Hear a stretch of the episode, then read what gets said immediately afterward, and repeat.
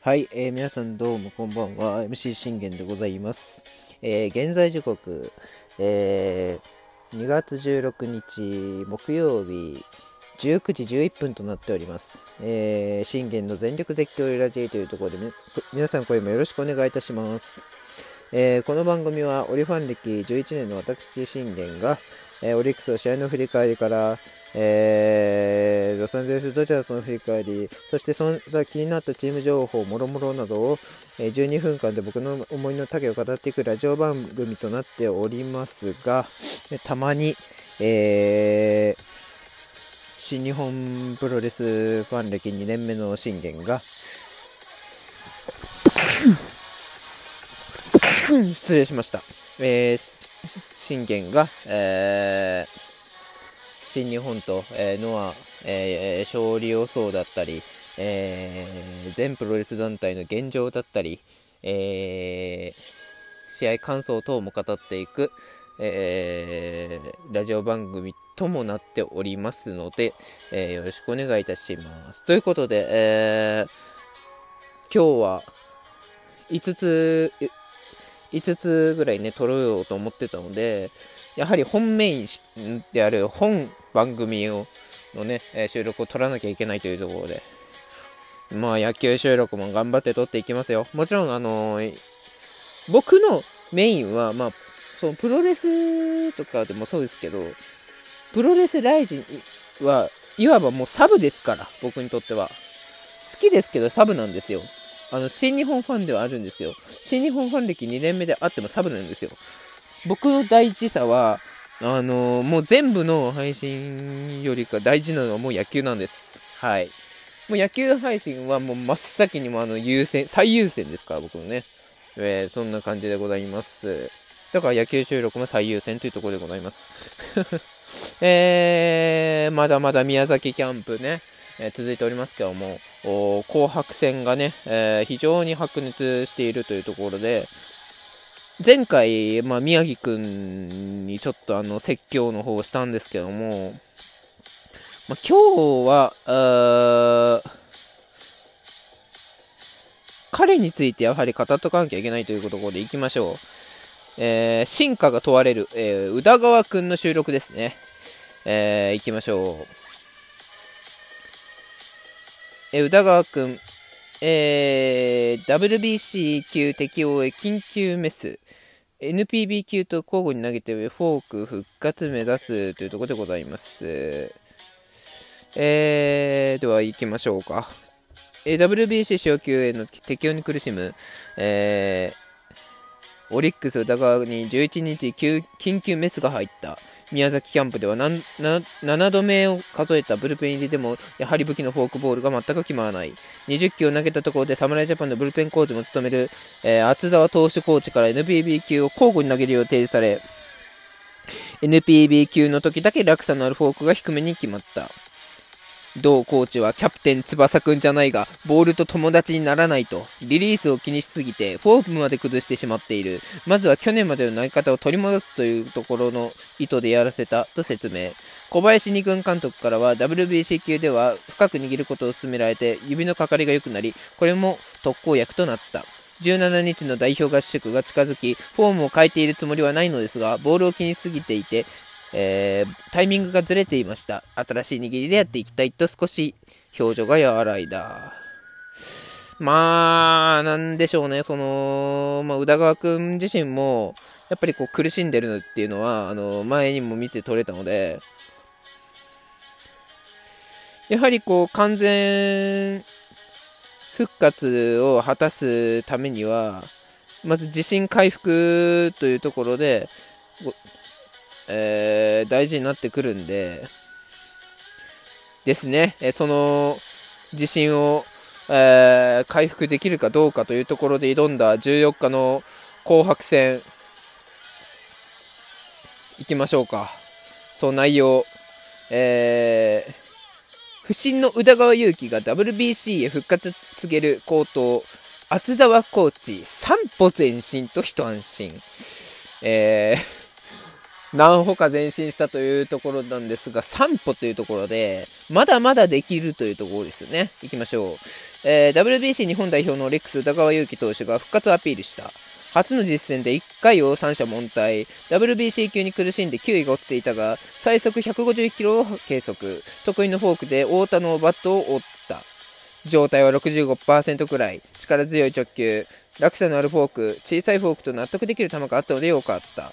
日本代表のコーチも務める厚田投手コーチは、キャンプジョパンに比べたら3歩前進と一安心だったとございます。まあ、いや、本当にね、あんだけこう、ボールにこう苦しんで、そしてね、あのー、100キロを超えてるっていうところで、えー、状態もなかなか上がらなければ、スピード自身も上がらなかった宇田川君が、1回三者凡退、最速151キロ計測して、得意のフォークで太田の、あの、お量のバットを折るっていうね。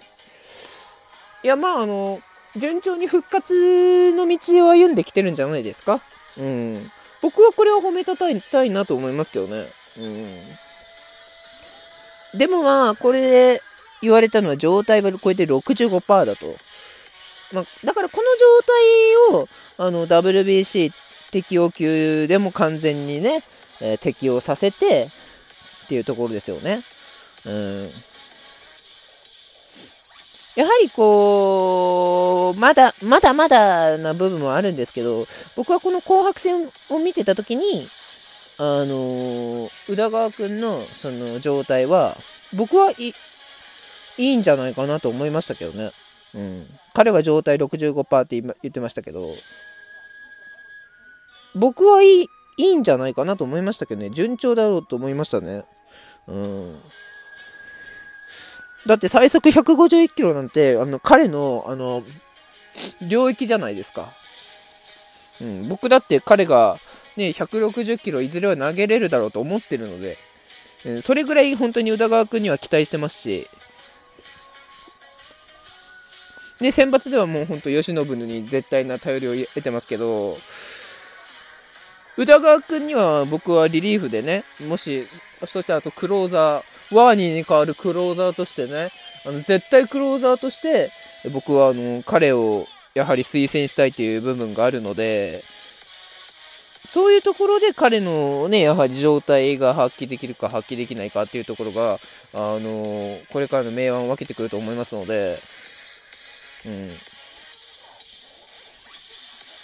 まあ、本当にね、厚田は、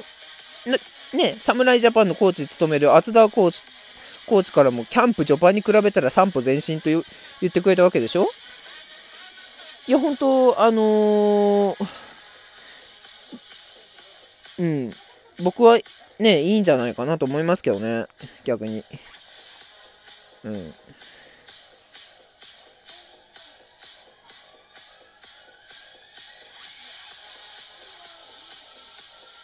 うん。まあ、この状態をやはりね、続けていければ、全然あの、宇田川君、ね、いけると思いますよ。う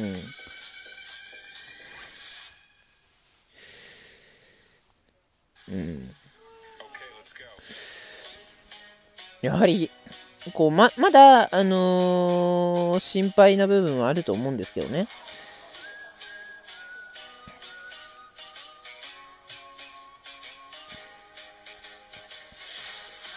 まあでもそれでも、あのー、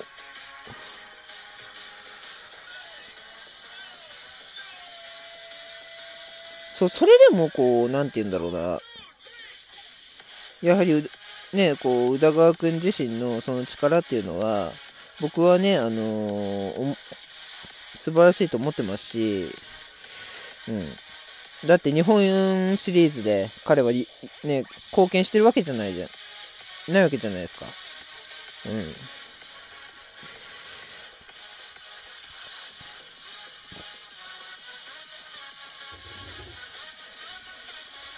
うん。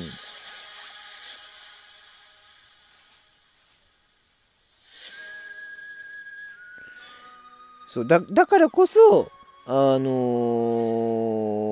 ー、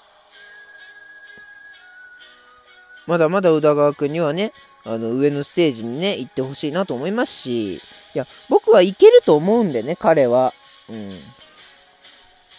僕はいけると思うんで、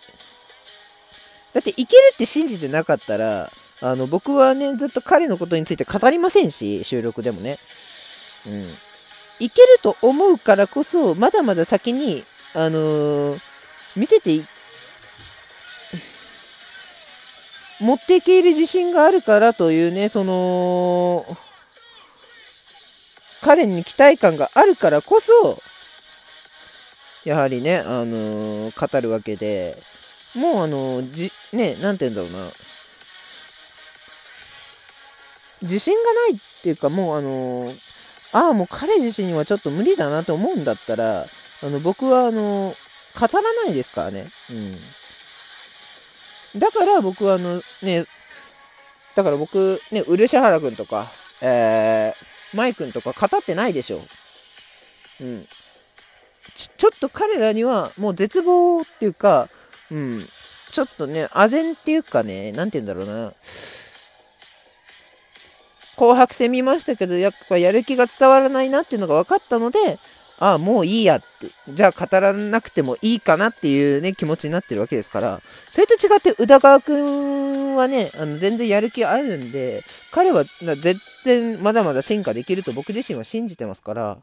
あのー、WBC でもね、えー、頑張っていただいて、そして WBC 級を適用できるようになれれば、もう世界に通用する宇田川祐希が完成するんでね、僕はそのね、えー、世界に通用する宇田川祐希を見たいと思っております。バイバイ。